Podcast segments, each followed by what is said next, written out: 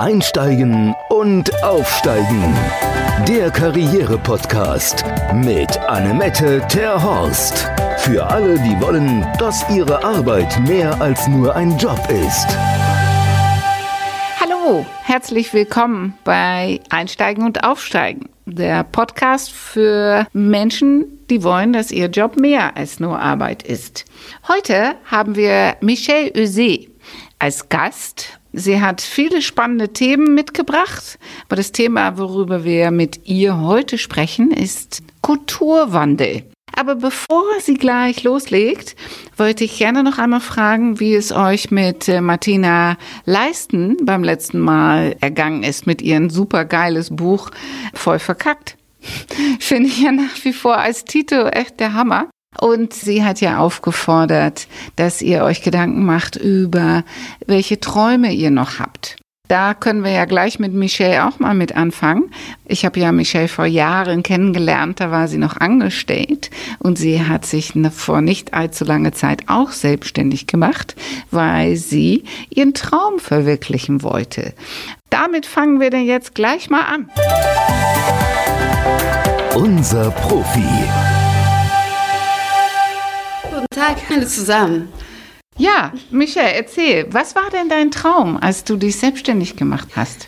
Mein Traum, mein Herzensanliegen letztlich war es, das Miteinander im Unternehmen zu verbessern. Es klingt vielleicht ein bisschen naiv, aber mir geht es auch nicht nur um das Thema Wertschätzung, sondern auch um das Thema Wertschöpfung. Ich glaube, die Unternehmen kommen so weiter und dass die Ziele der Unternehmen und der Menschen noch nie so nah beieinander waren letztlich.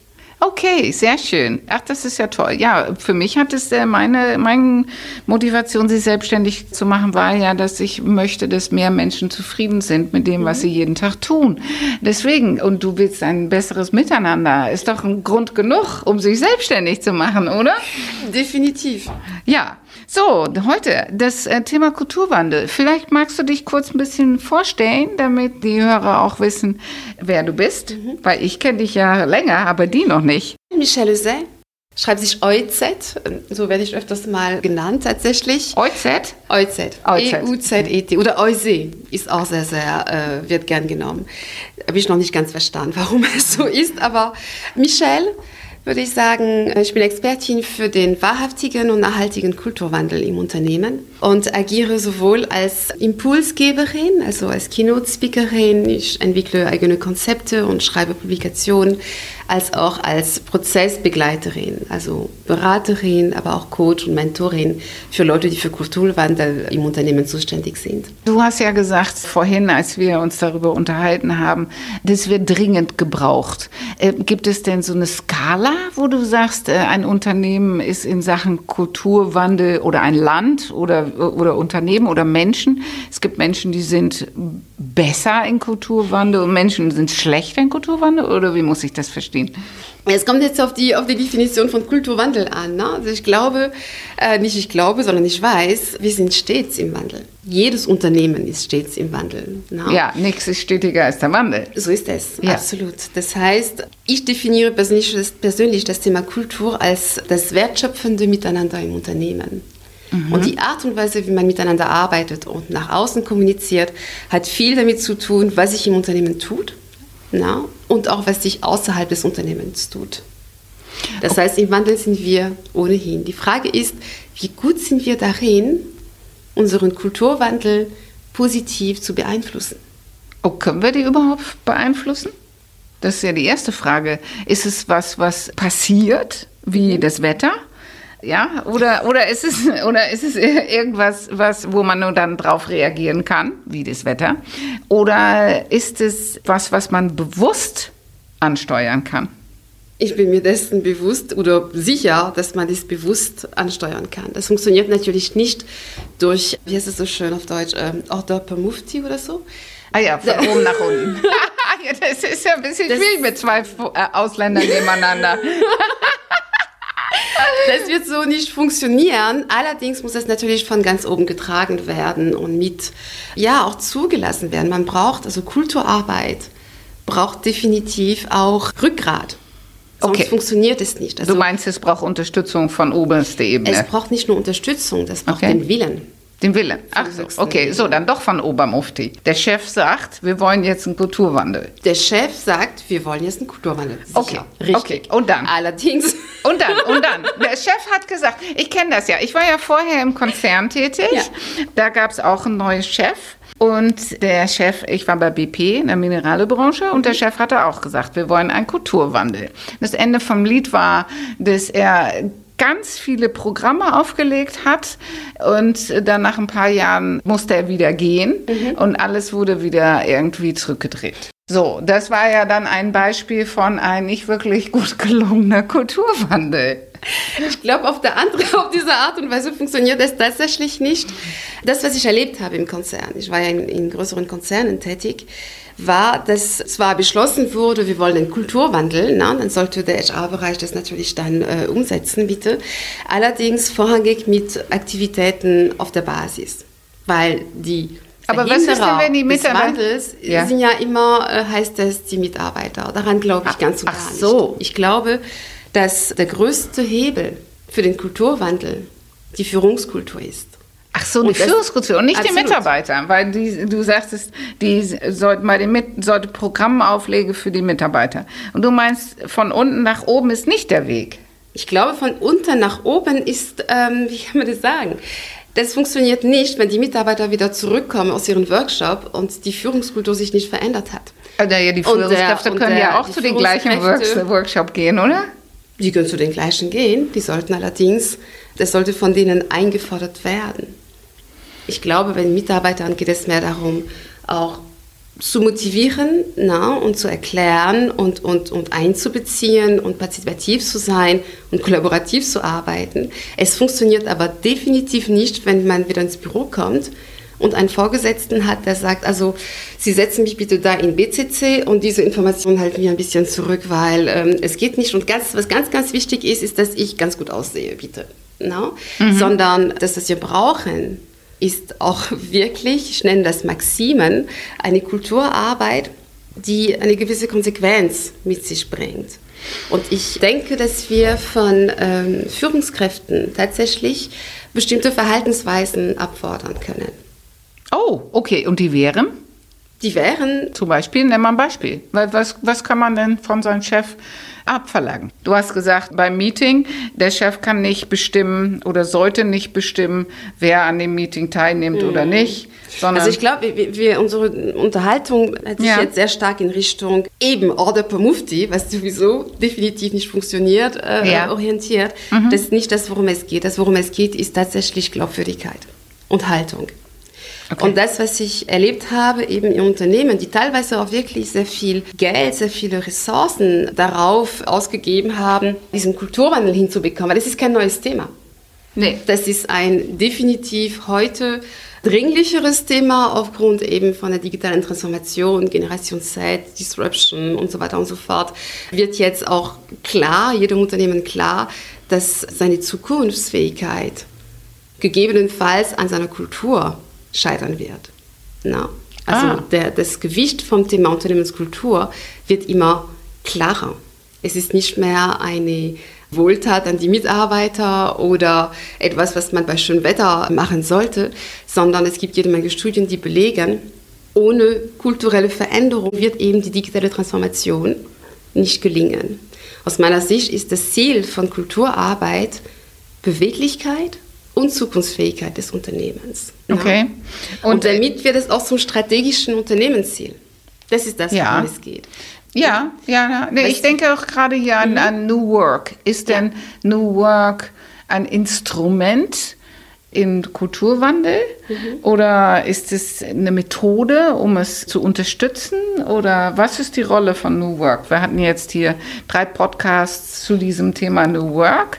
Jetzt möchte ich mal wissen, mhm. wie das denn mit dem Kulturwandel zusammenhängt. Das ist ein bisschen wie alles. Ne? Es sollte eigentlich ein Mindset sein, und wird sehr, sehr stark als Methode quasi miss missbraucht, würde ich fast sagen. Das heißt, äh, man glaubt, nur weil man New Work äh, eingeführt hat und das Thema Agilität irgendwie thematisiert und äh, vielleicht die Büroräume auch umgestaltet, dass auf einen Schlag alles anders ist, während Und das ist das, was ich meine mit dem Thema Führungskultur.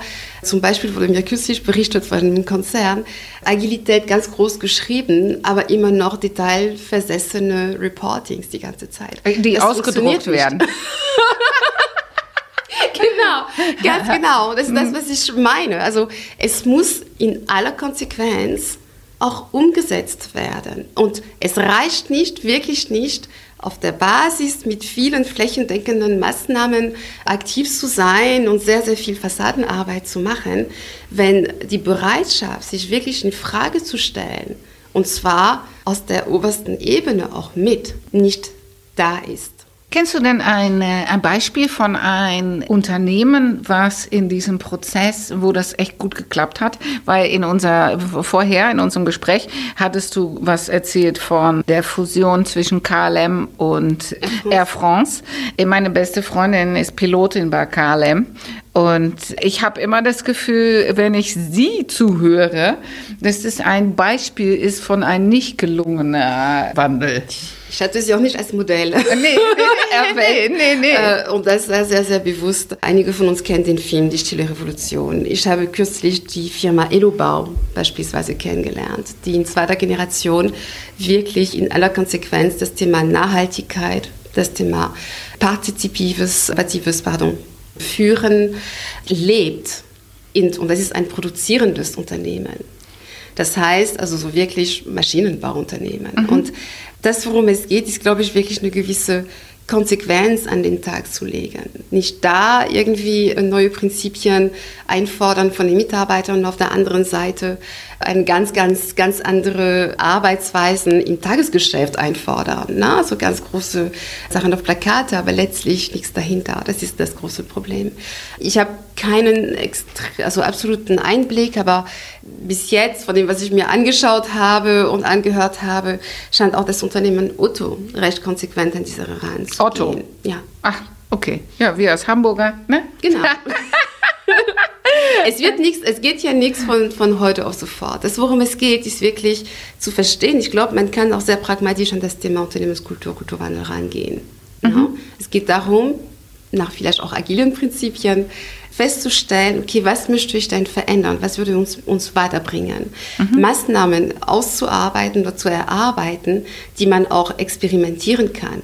Mhm. Und wenn das gut funktioniert oder nach Anpassungen, eben diese dann zu skalieren. Aber ganz bewusst und ganz gezielt. Also diese ganzen Homogenität, die immer das Thema Unternehmenskultur prägt. Ne? Also wir sind innovativ und wir denken nicht in Silos und dergleichen. Wo man immer das Gefühl hat, auf Einsteig ist ein gesamter Konzern mit 140.000 Mitarbeitern einfach mal eins. Das stimmt einfach mal nicht. Nein. nein, nein, aber da hilft auch, selbst wenn man jetzt die Führungskräfte für sich in diese Richtung bekommt und die Mitarbeiter alle in diese Richtung, sogar dann geht es ja nicht über Nacht. Es ist ja dann kein neuer Laden auf mhm. einmal. Das ist ja, wie lange wurdest du, du hast ja gesprochen von so einem großen Konzern. Wie lange meinst du denn, dass es im Schnitt braucht, um so einen Kulturwandel erfolgreich durchzuführen? Ich denke, die Frage ist eher, weil ich glaube wirklich nicht daran, dass es darum geht zu sagen, okay, ich will die Kultur XY haben und wie lange brauche ich, bis ich genau da bin. Mhm. Ich habe ja vorhin gesagt, Kultur ist etwas, was sowieso stets im Wandel ist. Mhm. Wir werden, ich glaube, es gibt Statistiken, die sagen, ähm, ab 2020 werden 20 Prozent der Arbeitnehmer der Generation Z angehören. Wir können davon ausgehen, dass in den nächsten unsere fünf, Mädchen Jahren, sind das. Unsere Kinder, genau. ja, unsere Mädchen. Und mhm. das natürlich auch welche in Führungspositionen, ob es jetzt fachliche Führung oder halt eben disziplinarische, disziplinarische Führung ist. Und nur diese, dieser Umstand wird schon die Kultur verändern der Unternehmen. No? Mhm. Das, worum es geht, ist vielmehr sich zu fragen, wie lange brauche ich, wie intensiv muss ich denn daran arbeiten, eine Unternehmenskultur zu haben, die beweglich ist. Okay, so das heißt, die, der Kulturwandel ist, du misst in einem mhm. Unternehmen das Maß an Flexibilität oder an Veränderungselastizität. Das ist sozusagen der Gradmesser, um zu mhm. sehen, wie schnell die sich anpassen können. Oder was ist dein, wie gehst du vor? Was ist dann, es muss ja erstmal ein Ist-Zustand mhm. festgestellt werden und dann ein, vielleicht ein Ziel und dann ist ja ein Prozess, was in der Mitte stattfinden muss. Und da werden halt Unternehmen besser auf der Skala, Anfangsskala abschneiden und welche mhm. schlechter. Wie läuft sowas ab? Wie misst du es? Hast du einen Fragenkatalog oder? Ich habe ein gesamtes Phasenmodell dazu. Und okay. die erste Phase ist wirklich das Thema Wille. Also Wille. Das, das, klingt, ja, Declaration of Intent oder Bekenntnis. Das heißt, mhm. da geht es darum, sich wirklich die Fragen zu stellen, warum setzen wir uns mit dem Thema Kultur auseinander? Okay. Was würde passieren, wenn wir es nicht täten? Okay. Na, was mhm. erhoffen wir uns daraus? Mhm. Wie und, weit und, sind wir bereit, uns selbst in Frage zu stellen?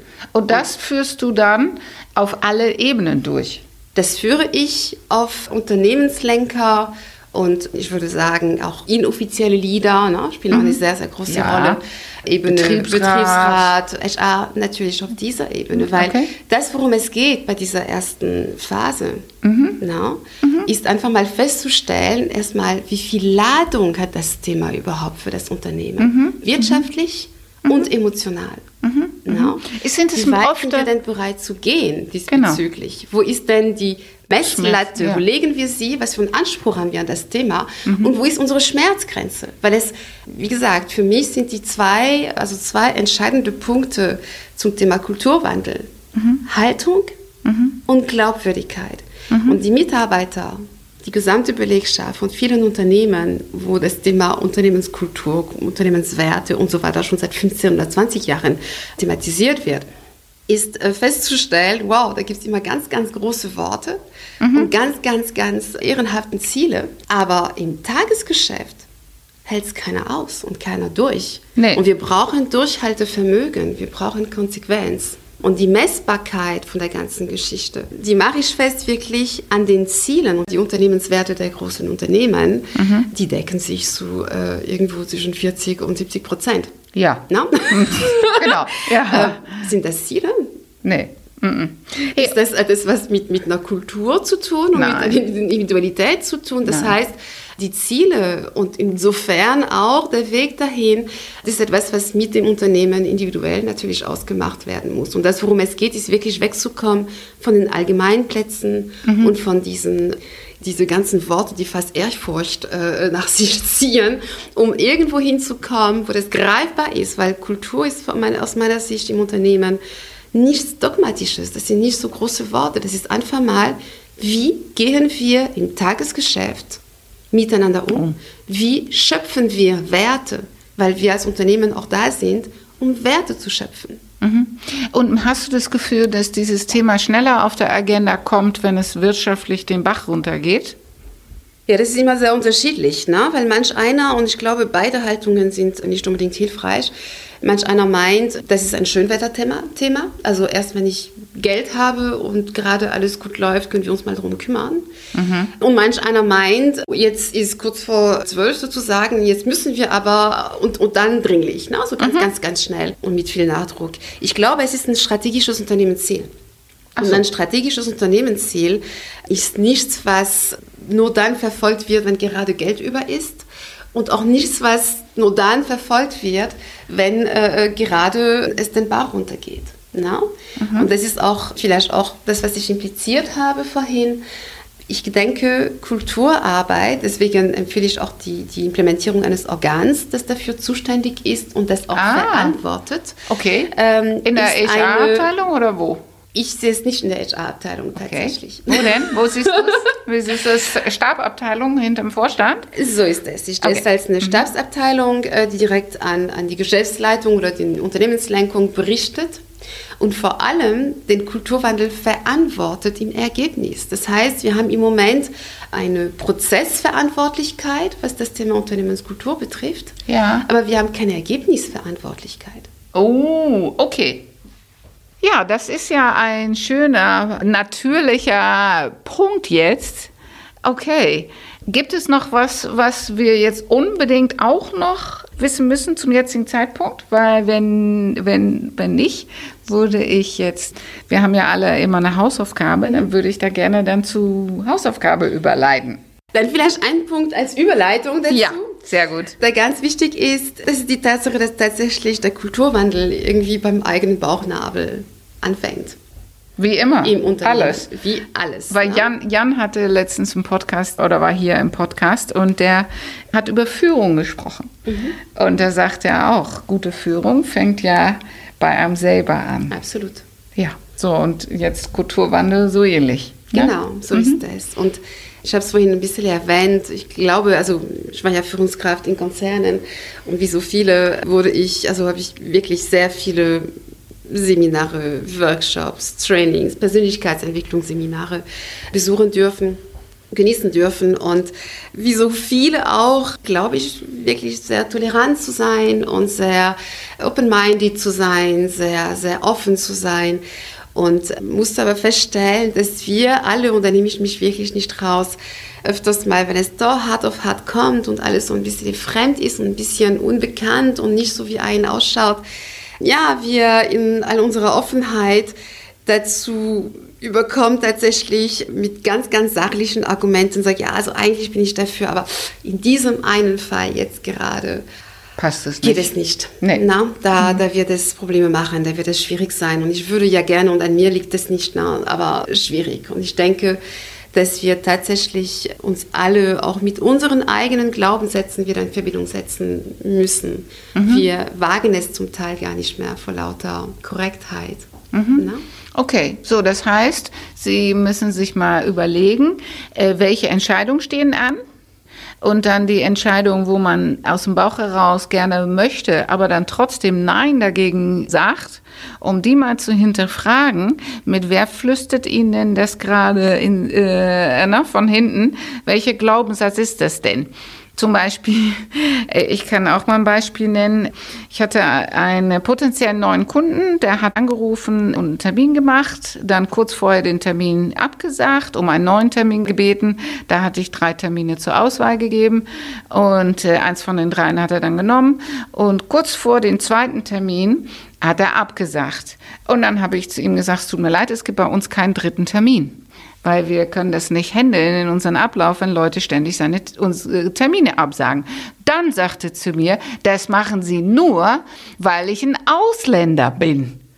Und da habe ich echt, du musst dich echt zucken. Und das beschäftigt mich die ganze Woche. Wie, wie beeinflusst bin ich denn? Ich hatte nicht auf dem Schirm, wie der Herr hieß. Habe ich mir nachher angeguckt. Kann aber sein, dass das im Unterbewusstsein schon doch bekannt war. Und da habe ich gedacht, ja, hat das jetzt eine Rolle gespielt? Hat das keine Rolle gespielt? Was für Rolle hat das gespielt? Ich bin ja selber Ausländer. Ja. Aber trotzdem, die Frage, hinter der Frage, ne? Sich Absolut. Mal, und das ist der Punkt, ne? Absolut. Und, und das ist bei so vielen Sachen. Ja. Und du meinst auch, das ist der Grund oder der Nicht-Grund des Gelingens von dem Kulturwandel. Ich denke, es ist wirklich sehr, mein, schauen wir uns mal ein bisschen um. Na. Es ist jetzt auch jeder seit mindestens fünf Jahren dafür, dass mehr Frauen in Führungskräfte, als Führungskräfte tätig sind. Und es ist ja auch jeder absolut weltoffen und so weiter und so fort. Und trotzdem gibt es sehr, sehr viele Prozesse, die sich nicht bewegen. Und, und bleiben wir mal bei einem Thema, äh, so Diversity-Thema, das aber weder Gender ist noch Herkunft, sondern einfach mal das Mindset.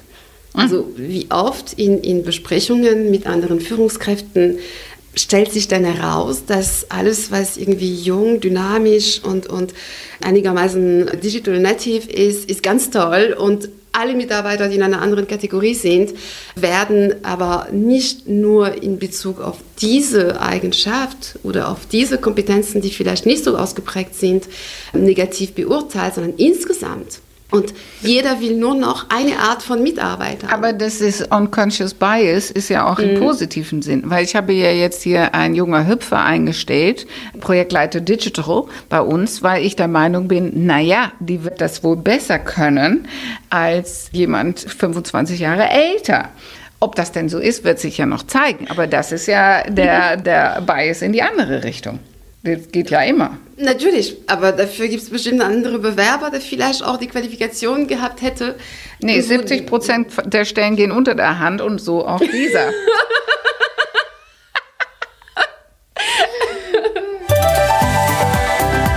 Hausaufgaben. Auch schön. Jedenfalls meine, meine Hausaufgabe an euch, die mache ich auch für mich immer wieder mal, ist wirklich so zu hinterfragen bei manchen Entscheidungen, bei, bei manchen Verhaltensweisen.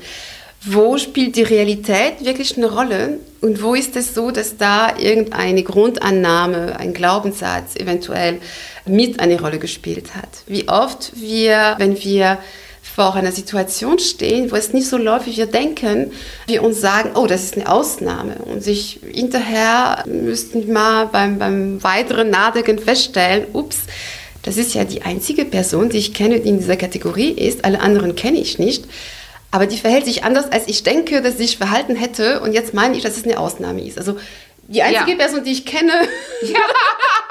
ja, das ist, ist eine, eine Ausnahme. Ja, und alle gut. anderen, die ich nicht genau. kenne, sind immer noch so, wie ich meine, dass sie sind. Und, und sogar dieses Erlebnis hat jetzt äh, nichts verändert an meine äh, Grundannahme. Und mhm. ich denke, dass wir gerade auch in Unternehmen, wenn wir diese, dieses Thema Diversity, Fachkräftemangel, Generation Z, es gibt so viele Grundannahmen auch, was diese Generation betrifft. Es gibt ein paar Sachen, die, die in Studien belegt sind, aber mhm. sie sind nicht darauf zu reduzieren. Nee. Unsere Kinder. Nee. Die sind definitiv nicht nur Nein, darauf zu reduzieren. Auch die sind ja alle unterschiedlich. So ist es. Ja. No?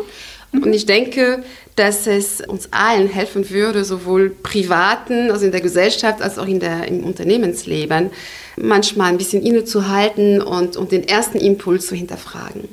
Sehr gut, ein tolles Schlusswort. Vielen, vielen lieben Dank, Michael. Lieben, lieben Dank, hat mich gefreut. Unser Ausblick. Ja, und das nächste Mal haben wir natürlich wie immer auch wieder einen spannenden Gast und äh, das ist mein persönlicher Yoga-Instructor. Weil jeder Coach heutzutage muss ja auch was für sich selber und seinen Geist und ähm, was Energie. tun, um energiegeladen zu bleiben. Und das ist Steffi Vorbau und sie stellt sich kurz vor und erzählt auch, worüber sie dann in der nächsten Folge erzählen wird.